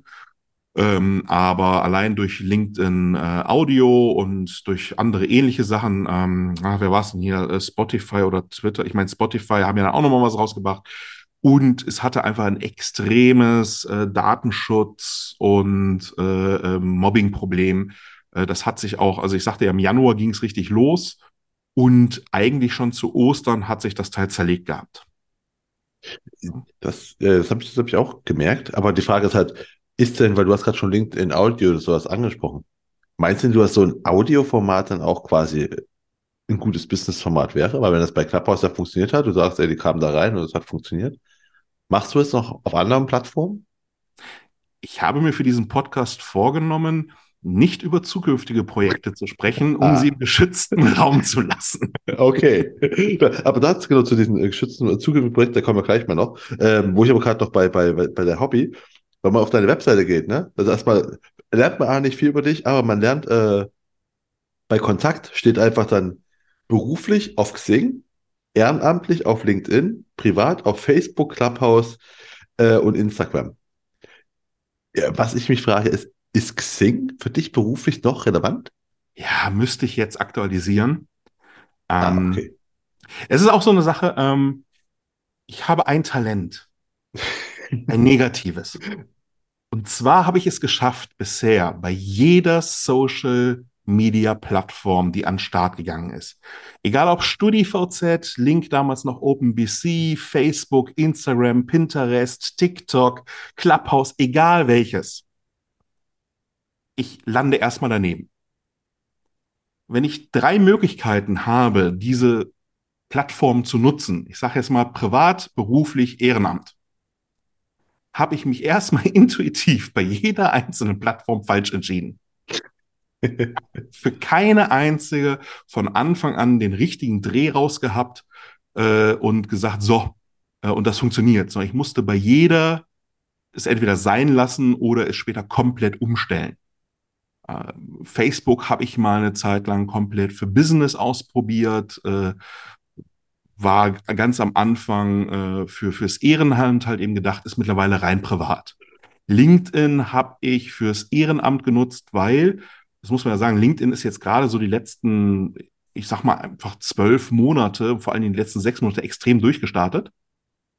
Aber vor zwei, drei Jahren war das nur relevant für internationale Kontakte. Also auch den Text, den du gerade gelesen hast, den müsste ich mal ändern. Ähm, vor einem Jahr, vor zwei Jahren vor allen Dingen, war LinkedIn wieder genauso wie Clubhouse halt für meine internationalen Kontakte und damit halt ganz klar Ehrenamt und Privat. Aber mittlerweile ist es auch Business, würdest du sagen, oder? Genau, ich bin gerade dabei ähm, oder habe das halt die letzten Wochen ähm, in Form von, von einem Plan, äh, strategisch halt eben in, in 30 Steps. Ich bin jetzt bei Step 20 angekommen, äh, den quasi von, von privat auf beruflich umgestellt, den Account.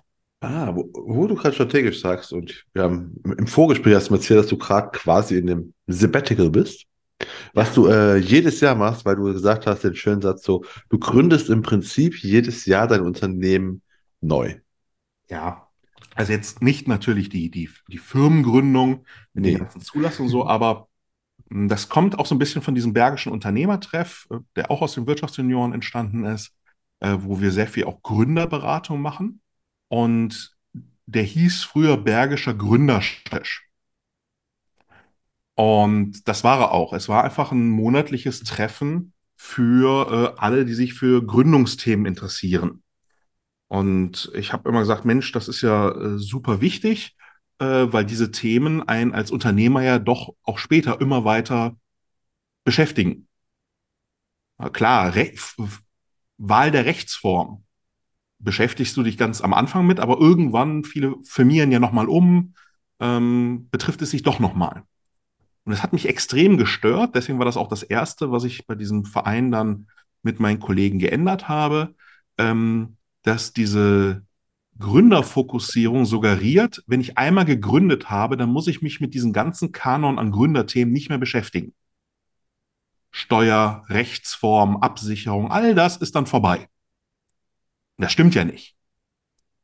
Ähm, und das mache ich halt für mich dann persönlich in der Firma so, dass ich so 50, 60 Bereiche habe. Das ist äh, Firmenname, Webseite, äh, Logo, ähm, Personalführung, welche Software nutzen wir, aber auch welchen Kontoanbieter nutzen wir. Also diese ganzen Entscheidungen, die man eigentlich so trifft. Und die setze ich dann nochmal neu auf den Prüfstand. Und wenn einfach nur ein Häkchen dahinter kommt, ja, passt immer noch, dann ist es zumindest bestätigt. Weil das kennen wir ja auch teilweise von Kunden äh, oder aus Firmen. Dann machst du etwas und lässt es einfach 10, 20 Jahre, weil du dich nicht mehr damit beschäftigt hast. Das will ich nicht. Ähm, ich will, so wie ich meinen Kunden sage, wir gucken uns die Verträge halt regelmäßig an, so gucke ich auch meine ganzen Sachen regelmäßig an. Und äh, meistens kommt dann wieder raus, das ist immer noch in Ordnung, manchmal wird es aber geändert. Und dazu kommt, also das ist immer der erste Part, äh, besteht immer aus drei Parts, dieses Sabbatical. Das ist der erste. Der zweite ist dann, dass ich all das, was an Ideen, was man machen könnte, ähm, was äh, an Produkten, aber auch an I einfach wirklich Ideen, alles, das sammle ich das ganze Jahr über. Vor allem, wenn es nicht akut ist. Vor allen Dingen auch, damit ich es raus aus dem Jahresendgeschäft und solchen Sachen habe. Und dann wird das quasi geschlossen gesichtet. So dass ich mich darauf konzentriere. Dann kannst du auch, ja, okay, aha, Clubhouse müsste man sich beschäftigen. Also Clubhouse hatte damals einfach Glück, dass das genau online gegangen ist, als ich so in diesem Sabbatical halt drin war. Sonst äh, hätte ich das wahrscheinlich sogar übersehen.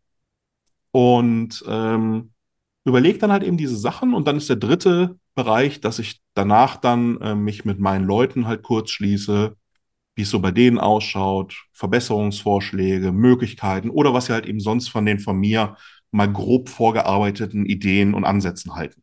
Und dann setzen wir es um. Aha.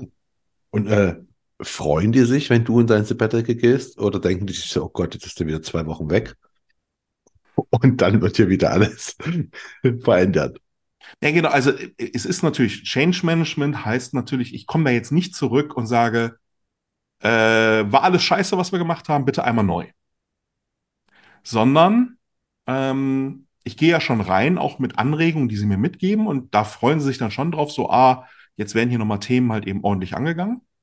Äh, und sage danach dann auch so, so, schaut mal, Kundenverwaltungsprogramm, haben wir jetzt die, die Anregungen äh, gesammelt, ähm, Wünsche wären das und das, das erfüllt das nicht mehr.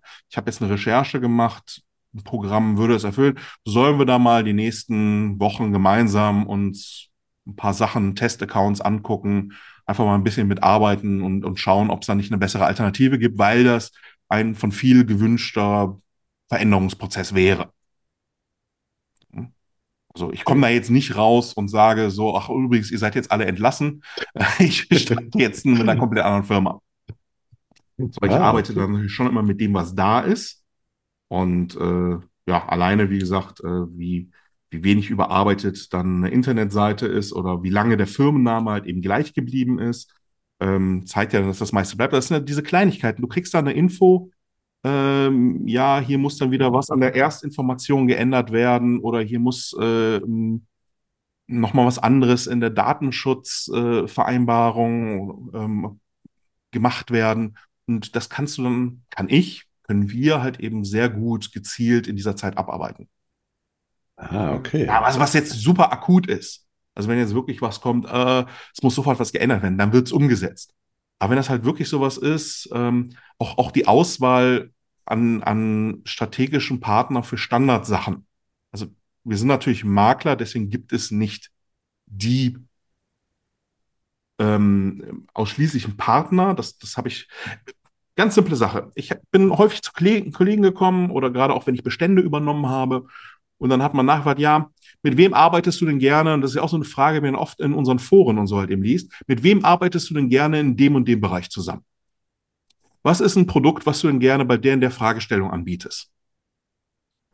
Und dann sind das manchmal Sachen, die ja immer und immer wieder kommen. Sowas wie, welche Zusatzkrankenversicherung sollten Kinder haben? Ähm, welche Kfz-Versicherung bietet sich bei Flotten von fünf bis zehn Fahrzeugen an? Also Sachen, die relativ standardisiert sind. Das klassische Einfamilienhaus, wie absichern, die klassische Rechtsschutz. Da macht es ja keinen Sinn, wenn wir das ganze Jahr immer immer alles rechnen und schauen und quasi jeder Kunde was komplett Neues kriegt und was anderes. Ach hier, da ist letzte Woche wohl ein neuer Tarif reinbekommen. Äh, den kenne ich noch gar nicht. Äh, den nehmen Sie jetzt doch mal, weil der ist am besten.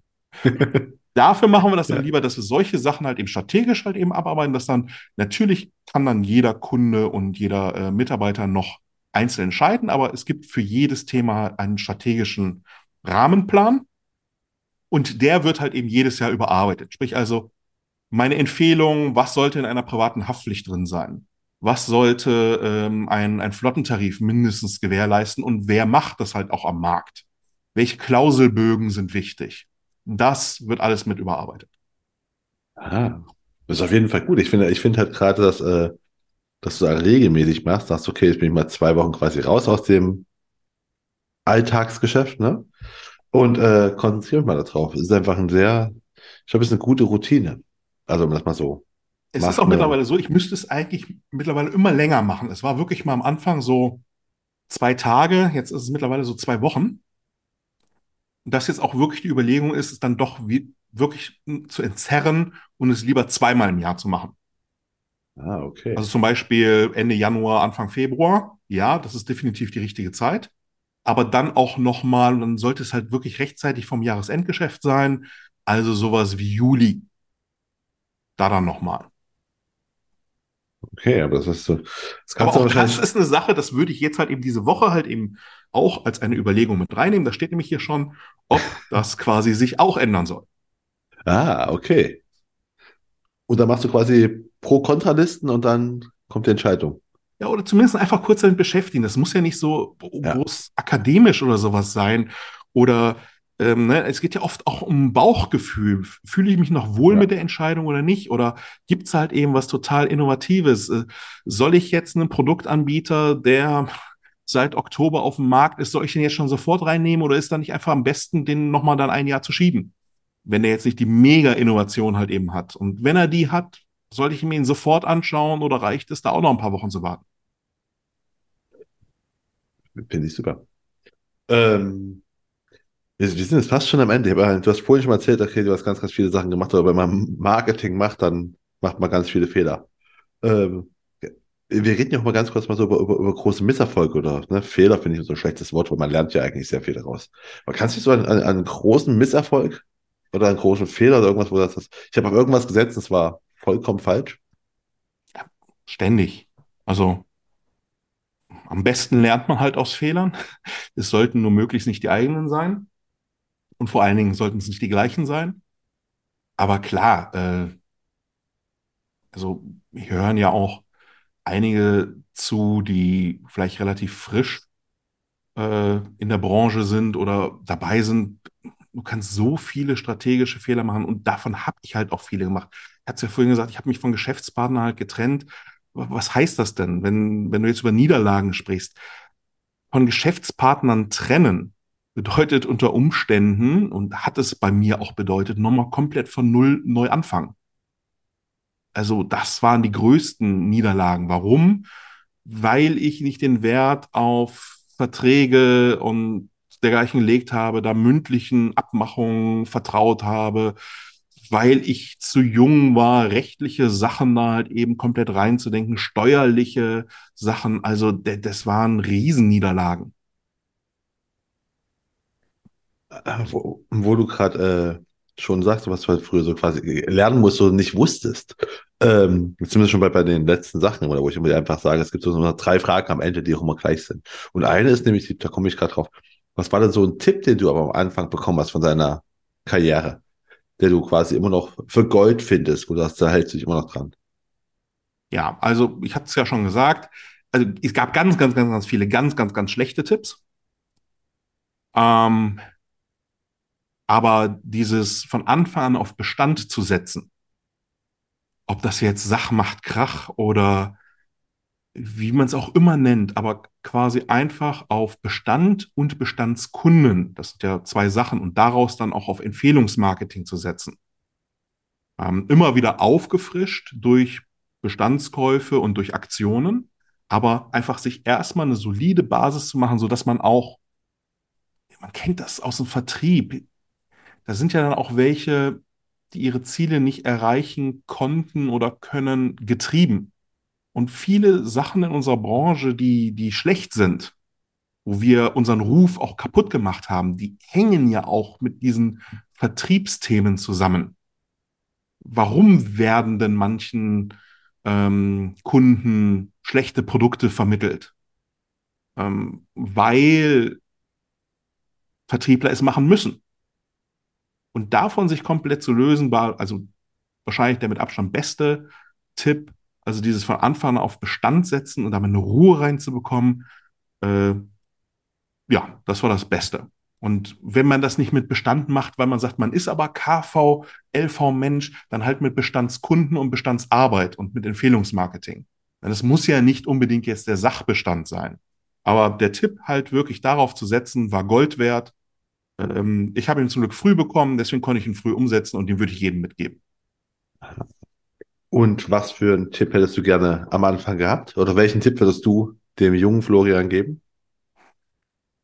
Gar nicht etwas aus unserem Bereich jetzt unbedingt, sondern ja mehr so, so allgemeine Sachen. Äh, ich hätte viel, viel früher gerne gewusst, was ich für ein Lerntyp bin und was das bedeutet weil lernen müssen wir ständig und immer. Und wer von uns aufhört zu lernen, ist raus. Das ist also klar. Und gerade wenn du dein Geschäft so betreibst wie ich, dann lernst du und lernst du und lernst du. Und in der Uni, in der Schule, aber dann natürlich auch bei Workshops oder sonst was, da hast du ja nicht immer welche die sich jetzt mit allen Lerntypen und mit jedem Einzelnen dort halt beschäftigen, die auch nicht unbedingt pädagogisch ausgebildet sind. Gut, in der Schule sollten sie es sein, aber wir wissen wir ja alle selber, wenn wir an unsere Schulzeit denken, wie, wie das so ist. Ähm, aber einfach für sich selber herauszufinden, was kann ich gut, was kann ich schlecht. Du hörst dann ganz viele Tipps. Ah ja, bei mir klappt das total gut, wenn ich mir die wichtigsten Stichpunkte aufschreibe. Ich kann am besten für eine Klausur lernen, wenn ich mir das vorsage. Ja, also für mich ist so. Und das übernimmt man, habe ich dann auch einfach übernommen. Mensch, alle, die eine Eins in der Klasse haben, machen das so und so, dann muss das doch funktionieren. Nee, musste erstmal rausfinden, wie ticke ich, wie kann ich lernen, was brauche ich dafür. Und im nächsten Schritt dann auch zu lernen, das ist dann auch wirklich so in der Kombination bei mir. Es bringt also auch nichts, das meinen Azubi oder meinen Geschäftspartnern oder meinen Mitarbeitern beizubringen, sondern die müssen es für sich selber wieder rausfinden. Das wäre eigentlich der wichtigste Tipp. Finde so schnell wie möglich deinen Lerntyp raus und was das bedeutet. Was für ein Lerntyp bist du? auditiv, visuell. Äh, ich kann am besten wirklich, wenn ich mir das innerlich vorlese und dann äh, Punkte aufschreibe. Ah. Lesen ist schon ein super Stichwort. Perfekt quasi. Weil die letzte Frage im Podcast immer, welche Bücher kannst du empfehlen und warum? Ja, jetzt bin ich ja wie auch der auditive Typ. Ähm, und ich habe mir ja auch angeguckt, was die Kollegen da schon alles äh, geschrieben und empfohlen haben. Also als erstes, äh, ich lese Bücher nur noch ganz, ganz wenig. Erstens habe ich wahnsinnig viel schon gelesen, weil ich ja auch ein visueller Typ bin, passt das auch. Also es ist jetzt nicht komplett bei mir äh, daneben, aber auditiv ist halt eben noch besser. Und äh, ich habe dann, es gibt ja so Apps wie Blinkist, aber auch ein paar Mitbewerber für mich entdeckt. Und da kommt alles rein, was ich an Empfehlungen halt eben habe. Und da werden dann jeden Woche mindestens zwei Bücher halt eben durchgearbeitet. 80 Prozent sind damit dann erledigt. Bei den anderen 20 wird es entweder nochmal gehört oder dann quasi so mehreren Stufen. Dann wird das Buch gekauft, dann wird das Buch durchgearbeitet. Ach so, ähm, du nutzt also Blinkist. Ich habe genau, stimmt, du hast mir irgendwann gepostet, dass du irgendwie seit einem Jahr Blinkist nutzt und das einfach super findest. Aber mittlerweile seit sein? zwei, genau. Ah. Hm. Ich glaube, ich müsste mittlerweile so beim 300. sein, was ich darüber gehört habe.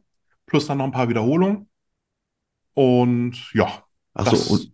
Es gibt auch ein, paar, auch ein paar andere Programme, die ich teilweise auch genutzt habe. Ich komme gerade nur, das sind meistens vor allem englischsprachige und so. Und das ist wirklich gerade auch das, ähm, hier werden ja wie jedes Mal dann so drei Buchtipps rausgehauen. Das hat man ja ständig. Klar, wiederholen sich ein paar, aber ich habe irgendwann ein so großes Bücherregal gehabt und ich, ich habe Speedreading war auch eine der ersten Sachen, die ich gelernt habe. Äh, super. Ähm, aber dennoch, du schaffst es einfach nicht. Und es bringt dir auch nichts. Ähm, und deswegen war das eigentlich auch hier wieder strategisch, ne? Wie schaffe ich das? Und da ist so viel, wenn du die blinkest, ich kann die Kollegen verstehen, die sagen, ja, ähm, das ist mir zu oberflächlich, da komme ich nicht rein. Richtig. Aber du hörst bei der Zusammenfassung, ob du das Buch lesen willst oder nicht. Und, und damit sortiere ich 80 Prozent aus, weil dann hast du doch selbst auch Bestseller und so und denkst dir, boah, äh, das sind, also es gibt so ein paar Klassiker einfach an Büchern, die werden immer und immer wieder nur in einem neuen Gewand verkauft. Äh, also alle Sachen, ähm, aus dem Aktienbereich und Investmentbereich, die werden immer und immer wieder aufgekocht und äh, auch die Vier-Stunden-Woche wird immer und immer wieder aufgekocht. Ähm, ja, und dann kannst du dir schon aha, okay, das scheint wohl doch nur einfach ein billiger Abklatsch zu sein. Ein Buch brauche ich gar nicht lesen. Aber welche muss, was waren denn Bücher, du sagst, die hast du gelesen, die waren gut? Und wenn du sagst, du, du hast bei Blinkes, äh, du hörst das quasi an und sagst dann, okay, das kann ich echt mal durcharbeiten. Also ich habe auch so einen Kanon mit so, was ich auch Mitarbeitern und so empfehle, so mit, mit so 50 Büchern halt, die man ähm, ja sich mal angehört haben sollte. Geht ja dann schneller, aber eigentlich bestenfalls auch gelesen haben sollte. Äh, viele wurden auch schon in deinem Podcast genannt. Ähm, aber äh, drei habe ich da jetzt nicht beigefunden. Äh, das sind jetzt vielleicht nicht die allerwichtigsten, also ich, am allerwichtigsten ist vielleicht Think and Go Rich. Ähm, und alles, was halt eben mit dazugehört, aber die Kunst über Geld nachzudenken, die 1%-Methode und von Schwanitz Bildung, alles, was man wissen muss. Noch so richtig schön aus der Vor-Google-Zeit von 99, also quasi Wissensstand von vor 20 Jahren. Aber mit diesen dreien ähm, komme ich eigentlich super durch. Plus fachlich. Ähm, es, es gibt ja vom BWV, du hattest es am Anfang auch gesagt, wo ich mit im Vorstand halt eben bin, die Fachwirtliteratur zu allen Themen unserer Branche, also KV, LV, Kfz, Rechtsschutz, Sach, Haftpflicht. Und da kann ich jedem wirklich, der einen Einstieg zu Themen haben will, auch einfach mal wissen will, warum bin ich jetzt mehr so der Sach- oder mehr der Haftpflichtmensch? Also unabhängig davon, ob man später den Fachwirt macht oder nicht oder ihn sogar schon gemacht hat, die einfach so als Standardwerk. Da sind Sachen manchmal gut drin, manchmal schlecht drin, aber einfach so als Überblick über das Thema. Also wenn du ein LV-Mensch bist und du willst aber einfach mal in die KV-Welt eintauchen oder du bist ein Haftpflichtmensch und willst einfach mal die Sachwelt verstehen oder die Kfz oder die Rechtsschutzwelt, kann ich diese Standardwerke auch sehr empfehlen. Gibt es die auch schon auf Blinklist? Nee, das leider nicht. Deswegen empfehle ich sie dann auch als Bücher. Hätte sein können, das sagst okay. Habe ich, immer, hab ich mal im Vorschlag. ich habe ja gesehen, du hast ja diese, diese Dreierliste schon auch extrem äh, aufgeweicht. Äh, da gab es ja auch schon äh, Spieletipps und Podcast-Tipps und so. Ja, das ähm, habe ich bei, äh, also Spieletipps bei, bei, bei Dings da, bei, beim Versicherungsgeek. Genau. Da, habe ja. ich mich natürlich direkt angeschlossen, weil ich dachte, Mensch, okay, ich komme ja ursprünglich aus diesem IT und ne, mit der Kurswasser, da habe ich, aber das ist jetzt okay. gar nicht so, dass, aber was, was glaube ich gefehlt hat bisher, und da habe ich mir dann drei rausgesucht, ist, äh, korrigiere mich bitte sonst, ähm, ich habe noch keine Filme über Finanzen empfohlen gesehen, richtig? Das stimmt. Das habe ich noch nicht. Ich hätte wahrscheinlich, wenn mal irgendwann ich mal mit einem Regisseur, also wenn sie jemand, der sich auf da ich ja in die Filmproduktion gehen wollte, dürfte ich vielleicht drei ah, Filmtipps geben. Da bin ich gespannt. Ja? Ja, klar. Also, ähm, zwei davon sind ernsthaft, einer ist nur zur Abschreckung. Dann fange ich mit der Abschreckung an, weil ich will ja mit was Gutem auch enden. Also, wenn man sich gerade aus unserem Bereich äh, anschauen will, wie es hoffentlich nicht laufen soll, schaut euch an Versicherungsvertreter über Mehmet Göker, Teil 1 und Teil 2 es ist zum Davonlaufen. Und wenn ihr dann aber gute, unterhaltsame Filme gucken wollt, wo auch eine Menge Hintergrundwissen erklärt wird, wo man auch viel, da geht es gar nicht mal jetzt um Versicherung, sondern um Finanzen grundsätzlich, also vor allen Dingen auch um, um große Finanztransaktionen, dann sind zwei Filme meiner Meinung nach absolut unerreichbar. Klar gibt es die ganzen Wolf of Wall Street und Wall Street und all sowas, die sind dann auch sehr unterhaltsam, sondern The Big Short und Margin Call die beiden und ihr habt sehr, sehr viel damit abgedeckt. The Big Short kenne ich, glaube ich. Das ist der äh, über die 2009er Krise, wo jemand die vorausgesagt hat und, ja. äh, oder? Was war die? Genau, und dann den Ausfall äh, von den Immobilienkrediten quasi äh, geschortet hat und äh, belächelt wurde und damit dann Milliarden gemacht hat. Ja. Und das, was war das letzte noch? Margin, Margin Call. Geht äh, auch um, um Krise. Es geht dort um nur eine kurze Zeit, äh, wie eine Firma dort äh, ähm, ja eben den Margin Call, das ist ja aus dem Trading und aus dem Aktienbereich, das ist, wenn, wenn deine Kreditlinie aufgelöst wird und dein Depot aufgelöst wird, ähm, weil du dich einfach verzockt hast. Und was dann halt eben das mit den Menschen und dem Unternehmen macht, aber auch was es bedeutet. Deswegen wären das meine beiden Filmempfehlungen, plus wie gesagt noch die Abschreckung durch den Versicherungsvertreter. Sehr schön. Sehr gut. Filmempfehlung. Sehr gut. Ja, dann äh, bedanke ich mich bei dir für die Filmempfehlung, für die Bücher und für das gesamte Gespräch. Danke, dass du mein Gast warst. Sehr gerne. Ich hoffe, Sie fanden das Gespräch genauso interessant wie ich und wie immer würde ich mich natürlich extrem freuen, wenn Sie den Königsmacher Podcast auf der Plattform Ihrer Wahl abonnieren und bewerten würden. Und damit verabschiede ich mich von Ihnen. Das war die Königsmacher-Folge mit Florian D. Schulz, dem Gewerbemakler. Mein Name ist Marco Peterson. Ich bin Ihr Ass im Ärmel, wenn es um Social Media und digitale Kommunikation der Versicherungsbranche geht. Auf Wiedersehen.